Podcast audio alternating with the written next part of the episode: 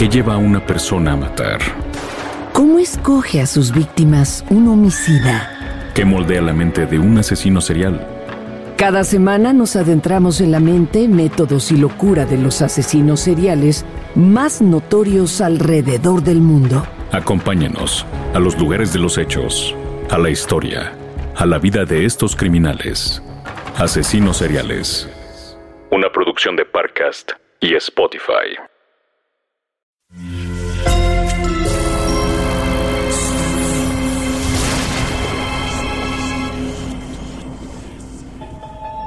Portal Sonoro no se hace responsable de las visiones, pesadillas o encuentros cercanos del cuarto tipo que puedan suceder antes, durante o después de la experiencia. Para una experiencia sonora completa recomendamos audífonos para dejarte envolver por el mundo de experimentos retorcidos. Escucha bajo tu propio riesgo.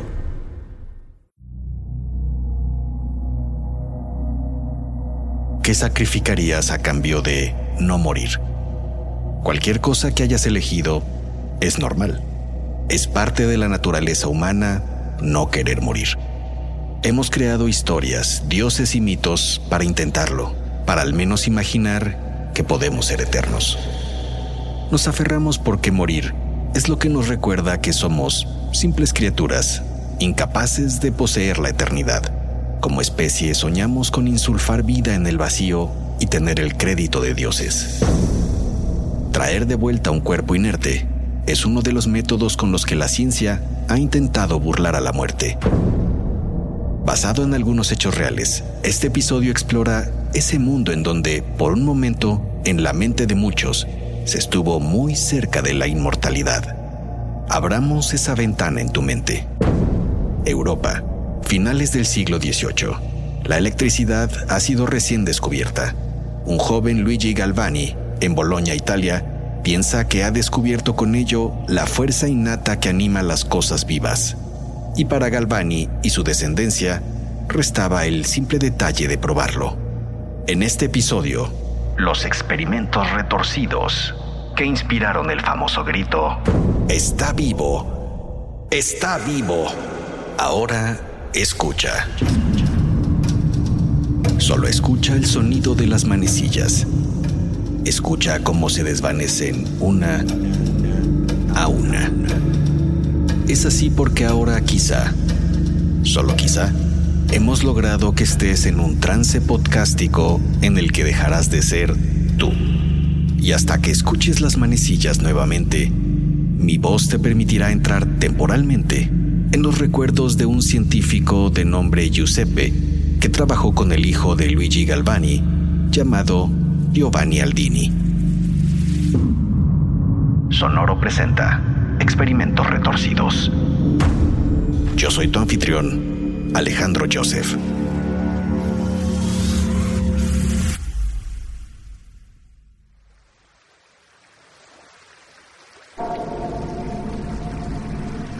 A las 21 horas desde una barcaza de vigilancia que circulaba el Támesis, se observaron dos cuerpos flotando cerca de la orilla.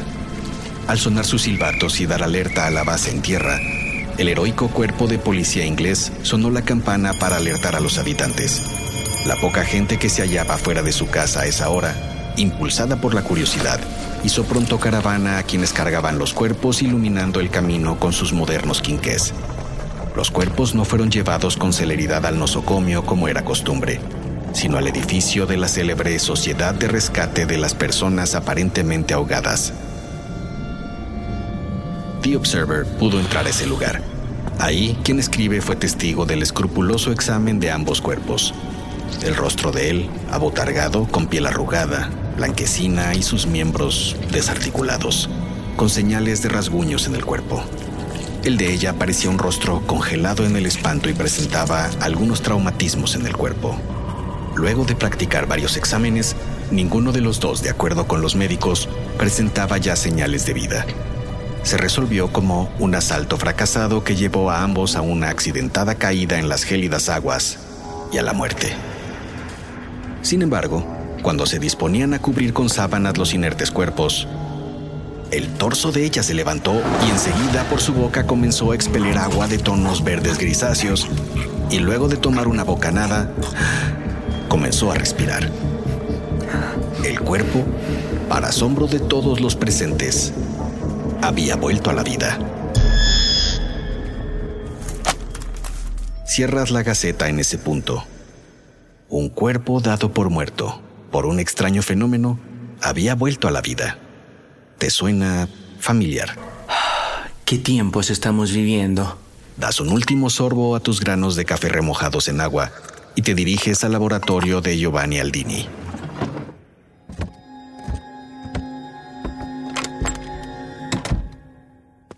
A tu llegada te topas con un sonriente paciente que sale de la oficina de Aldini. Desde que se corrió la voz de la publicación del libro de Aldini, en el cual detalla los avances en el tratamiento con galvanismo de algunos enfermos mentales, no han parado de llegar nuevos candidatos para participar en los experimentos. Te ha tocado ver a algunos salir radiantes de la oficina, como el que te saluda ahora mismo inclinando su cabeza mientras pasa a tu lado. Buenos días. Buenos días. Y a otros tener que salir cargados, escurriendo saliva de sus bocas, con los ojos en blanco. Entras a ese bodegón que llaman laboratorio y que conoces como la palma de tu mano. Ese día hay un par de mesas con siete u ocho ranas con los órganos expuestos, situadas a menos de un metro de aquellas que se encuentran vivas y en cautiverio. Siempre te ha parecido cruel esa cercanía. ¿Te imaginas que de una manera primitiva, esas ranas miran el despanzurrado futuro que les espera y a pesar del terror, solo pueden croar su espanto? Más allá, un par de asistentes trabaja con un gato totalmente abierto. Los miras con curiosidad mientras avanzas a tu mesa de trabajo en la que te esperan tus notas.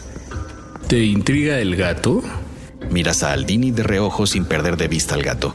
Sí, es la primera vez que traemos un gato desde que recuerdo. Nos han pedido un nuevo espectáculo sobre la energía animal. Más reanimaciones de animales muertos, ¿eh? Así es. Más reanimaciones de animales muertos. Aldini comienza a caminar y lo sigues.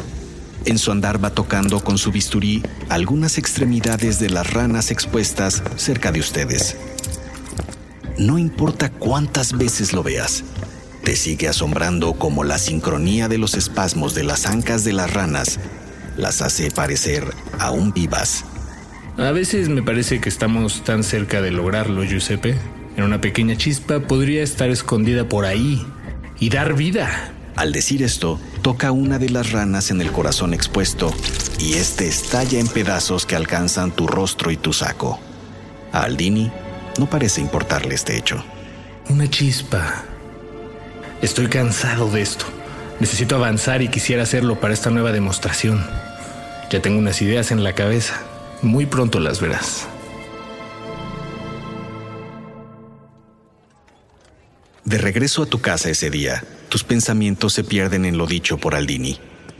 ¿Habría en verdad alguna forma de regresar un cuerpo de la muerte, como sucedió con la mujer aparentemente ahogada en el Támesis? ¿Habrá alguna chispa que lo conecte todo? Al ver en tu saco un rastro de vísceras de anfibio, recuerdas cómo hace años el padre de Aldini, Luigi Galvani, les contó un pequeño cuento luego de descubrir que entre tú, Aldini y otros niños habían apedreado una rana por diversión. Galvani les pidió a todos mirar en corro sobre la mesa la rana apedreada horas antes. Entonces comenzó a contarles cómo las ranas podían resucitar de entre los muertos y meterse por la boca de los niños malos en la noche. Una vez dentro, sus ancas causan dolores, eruptos y vómitos por el resto de los días. Todos estaban impactados y en silencio, hasta que uno de los niños osó decir que eso no podía ser cierto. Acto seguido, Galvani tomó un instrumento metálico como si se tratara de una vara mágica y tocó a la rana. De inmediato, la rana comenzó a zarandearse violentamente. El corro de niños se deshizo y todos salieron despavoridos por la casa, mientras la rana parecía bailar junto a Galvani en una especie de retorcida venganza. Ese mismo día, Galvani se sentó contigo y con Aldini y les explicó cómo había sucedido aquello. Habló de la energía animal de la electricidad y de un tal Stephen Gray que años antes había suspendido a unos niños en el aire colgados con hilos de seda para comprobar que existía electricidad en los cuerpos y de las posibilidades que aquello ofrecía a la humanidad. Una chispa, les dijo. Una chispa puede ser la diferencia entre la vida y la muerte. Una chispa como la que seguía deseoso de encontrar al Dini años después.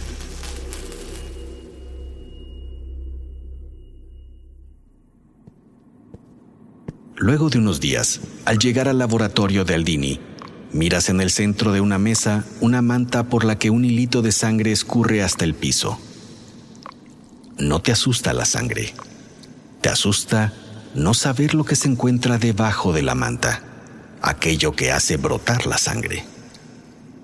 Hace tiempo que has visto al Dini cada vez más obsesionado con avanzar con sus experimentos y te asusta pensar hasta dónde puede llegar con ello en ti parece ya existir un límite, sobre todo desde que tienes esa espantosa y vívida pesadilla.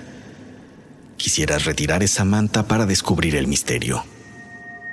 Caminas uno, dos, tres pasos, mientras en tu mente todo se vuelve un enorme silencio, salvo por tu respiración agitada. Tomas la manta y sientes la humedad de la sangre también escurrida por ahí. Cuando te dispones a desvelar lo que está ahí dentro de un tirón, te toma del brazo al Dini. Aún no. Espera a que llegue el resto del equipo. Los siguientes 30 minutos simulas que trabajas mientras el aletear de las moscas se acerca a aquella sábana ensangrentada. El sonido de las gotas de sangre al caer al piso reverbera y taladra tu mente. Finalmente aparece Aldini de nuevo. Las moscas parecen huir con miedo al verlo. Entonces, Aldini extiende una especie de bisturí y, sin desvelar la manta, lo apoya en una esquina de la mesa. Inmediatamente, aquello que está bajo la sábana comienza a agitarse bruscamente. El movimiento ensangrienta aún más la manta y con el peso del viscoso líquido, se resbala lenta y dramáticamente. Les presento el espectáculo de las vacas y corderos. Eran tres cabezas, de alguna forma cosidas por las nucas, que abrían y cerraban los ojos y extendían o distendían las comisuras de sus hocicos en un espectáculo espeluznante, incluso para todos los ya familiarizados con las ranas y conejos desollados y diseccionados. Una de las cabezas incluso parecía moverse de arriba abajo, como afirmando el terror que experimentaba. A ti te parece que su mirada se clava directamente en la tuya, como implorando clemencia. Giuseppe. Sí. Toma esa vara en el otro extremo y toca el metal con ella. Te repones del asombro y haces lo que te pide Aldini. Cuando tocas el metal de la mesa, la lengua de una cabeza de vaca comienza a salir y regresar a la boca del animal. Al hacerlo parece hacer un sonido semejante a un mugido, lo que hace de la escena una pesadilla para los sentidos. La lengua entra y sale una decena de veces antes de que decidas retirar la vara. ¡No! En ese momento la lengua de la vaca retrocede con tanta fuerza que rompe la parte posterior del cráneo y vuela unos metros lejos de la mesa, dejando una estela de humo en el centro de las tres cabezas. Quedan en silencio y asombro todos. Hay evidentemente algunas cosas que ajustar, pero en esencia es lo que presentaremos en Francia. Necesito que todos hagan sus maletas. Salimos en pocos días y esto tiene que salir perfecto. Wilkinson, estás a cargo. Wilkinson es un colega que también ha estado al lado de Aldini desde hace muchos años. Un hombre alto, corpulento, de cabeza casi cuadrada, que se mueve lento y al que nunca le has visto sonreír.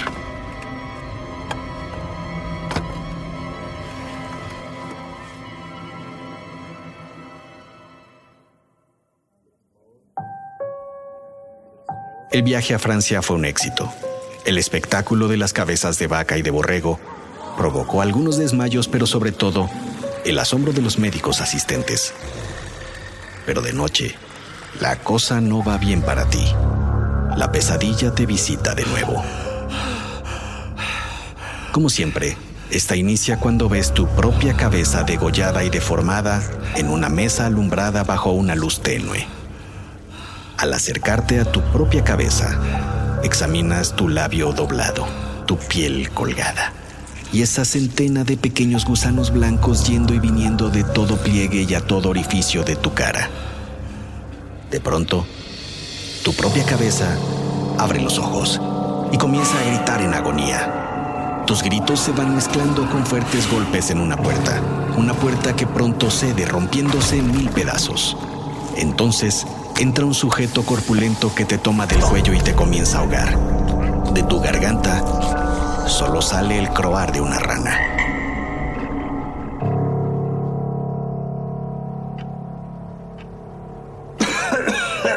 Te levantas tosiendo sin freno, con tu mano llevada a la garganta. Solo es un sueño, solo es un sueño, solo es un sueño. Sí, solo era un sueño. Y no. Te has quedado de ver con Aldini y Wilkinson, el otro compañero de trabajo, en una cafetería. Wilkinson llega casi al mismo tiempo que tú. Ambos piden chocolate y panadería francesa sin admitir que aún siguen asqueados por los espectáculos de los días anteriores. Cuando llega Aldini al lugar, ambos se paran. Siéntese, siéntese. Los prefiero sentados para darles esta noticia. Un té negro, por favor. Acérquense, mis estimados colegas. Ha llegado el momento que estábamos esperando. Saca del bolsillo interno de su saco unos papeles. Joseph Bradfield aseguró que en su posada se hospedaba George Foster junto con la ahora difunta y que ambos salieron a caminar por la tarde del domingo, pero que solo regresó él. Asegura que la pareja no estaba en buenos términos. Eleanor Winter, dueña de la taberna de Westbourne Green, asegura que vio a la ahora difunta con George Foster y su hijo y que a ella la vio muy alterada. Está segura que el cadáver de la ahogada que apareció en el canal de Paddington es la misma mujer. Eh, por acá, John Goff y Hannah Patience, ambos empleados de la taberna Mitre. Afirman que vieron el domingo por la noche salir a Foster con una mujer y un niño pequeño dirigiéndose hacia el canal Paddington. Uh, John Atkins, un remero empleado por el canal Paddington, confesó que en la mañana del lunes se encontró el cuerpo de un niño abajo del remo de su bote y que por instrucciones de su jefe navegó el canal hasta que encontró el cuerpo de una mujer enredado en el arbusto. ¿Saben a dónde voy con todo esto? Wilkinson pone en ese momento cara de perplejidad. Wilkinson, es obvio. Todo esto va a que Aldini ha logrado lo que buscaba y para ello nos vamos a Inglaterra, ¿no es verdad? Bien, Giuseppe. ¿No les parece emocionante? El 17 de enero de 1803, después de que ahorquen por este evidente asesinato a George Foster, el Colegio Real de Cirujanos de Londres nos ha concedido el honor de permitirnos hacer experimentos galvánicos con George, Foster. Es el momento que estábamos esperando. Vamos a experimentar con un humano y trataremos de regresarlo a la vida. Podremos tener finalmente en nuestras manos el poder de los dioses. Y de no ser así, les daremos a los ingleses un espectáculo por el cual no podrán dormir en meses.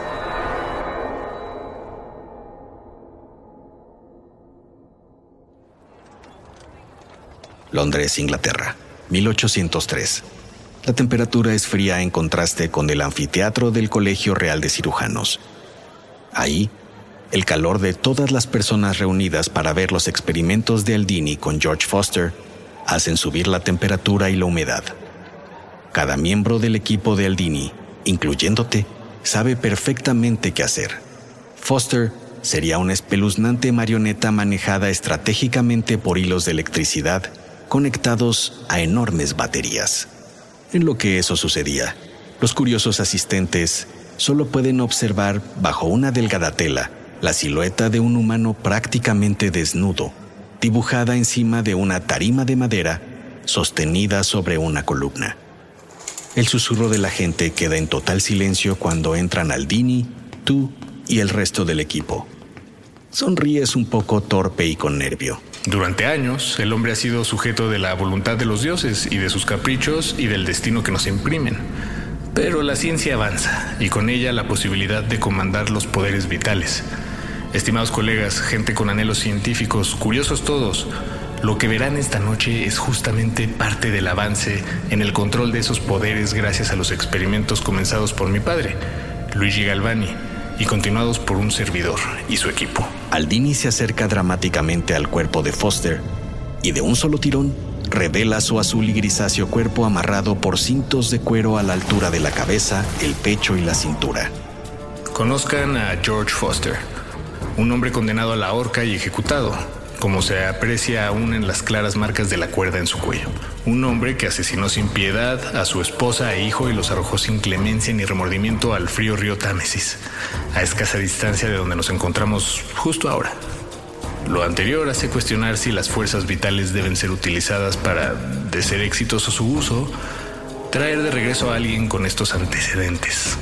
Por otro lado, no puedo imaginar mejor sujeto para experimentar, ya que de no funcionar es probable que la fuerza que correrá por su cuerpo queme todo a su paso. Aldini desconfigura su cara. Tal vez debamos preguntarle al propio Foster su opinión. Aldini se acerca a la cabeza de Foster y coloca una vara metálica cerca de su boca. Dinos, George, ¿qué piensas? La mandíbula del muerto comienza a estremecerse brutalmente chocando los dientes. Los músculos cercanos a la boca de Foster comienzan a contorsionarse de una manera exagerada y poco natural, casi como si estuviera sonriendo, de no ser porque sus párpados se encuentran apretados. George, no te entendemos. En ese momento el ojo izquierdo de Foster se abre súbitamente causando el desmayo de algunos de los presentes y el asombro total del resto. Enseguida, Aldini hace al equipo una seña acordada.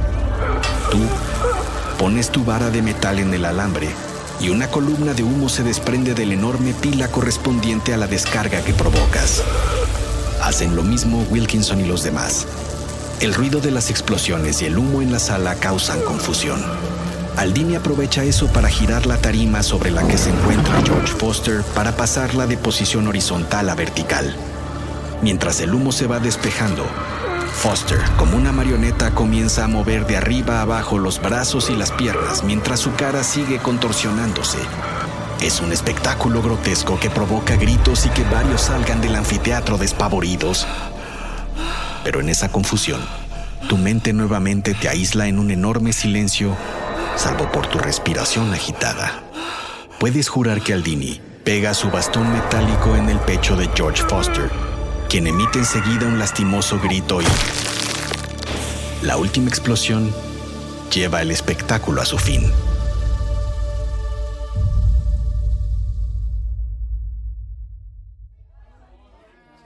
Les hemos dado un buen susto a los ingleses. Seguimos sin poder volver a la vida a alguien, pero al menos casi llevamos a la muerte a un par de asistentes. Ya, Giuseppe, quita esa cara larga. En una taberna inglesa, mientras el equipo festeja la presentación con viandas y bebidas.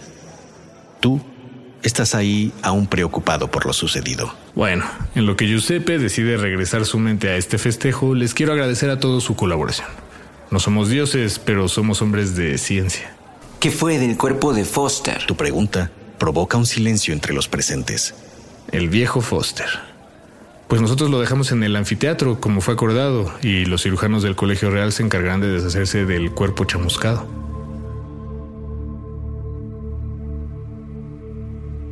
Es de noche en Londres. Te está costando conciliar el sueño. Es evidente por qué. La sangre en tu cabeza te golpea la sien rítmicamente. Estás repasando aceleradamente todo el experimento con George Foster. Las descargas, el cuerpo retorciéndose, pero sobre todo, ese bastonazo que dio Aldini al pecho de Foster. ¿Estás seguro que viste en ese momento una chispa? Una sola chispa. Y es ahí cuando entiendes el porqué de tu premonitoria pesadilla. Respiras hondo. Te recuestas de lado y tapas todo tu cuerpo con la cobija. Estás fingiendo no escuchar esos golpes que están a punto de derribar tu puerta, porque esto es nuevamente un sueño. Y no. Es hora de que vuelvas a ser tú, de que regreses lentamente. Escuchas de nuevo las manecillas, una a una, mientras te haces consciente de que escuchas un podcast. A finales del siglo XVIII y principios del XIX, gracias a los descubrimientos en el campo de la anatomía, se comenzó a conceptuar el cuerpo humano como una máquina que operaba engranando sus piezas. Así, era visto poco probable pero posible que una fuerza cósmica pudiera reanimar cuerpos inertes. Unos años después de los experimentos de Aldini y otros similares como los conducidos por el químico escocés Andrew Ur, exactamente en 1818, Mary Wollstonecraft, mejor conocida como Mary Shelley, escribió la famosa novela Frankenstein o el moderno Prometeo. Era claro que la gente de ese tiempo estaba familiarizada con los experimentos galvánicos, pero que también advertían las funestas consecuencias que estos pudieran traer. Hoy en día, los descubrimientos genéticos y los avances científicos han demostrado que crear vida artificial es posible para el hombre y que la inmortalidad puede estar más cerca que nunca. Pero aún seguimos sin reparar en los horrores que se pueden desprender cuando nos asumimos como dioses. Aunque basado en algunos hechos reales, los personajes y situaciones de este podcast son ficticios. Para encontrar videos documentales, materiales de lectura y enlaces de interés acerca de los experimentos de galvanización de Giovanni Aldini y Luigi Galvani, no dejes de consultar las notas de este episodio. Hasta aquí este experimento retorcido. Yo soy Alejandro Joseph.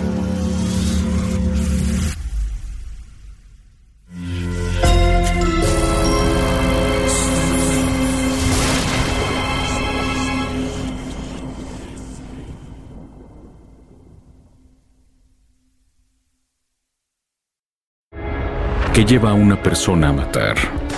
¿Cómo escoge a sus víctimas un homicida? ¿Qué moldea la mente de un asesino serial?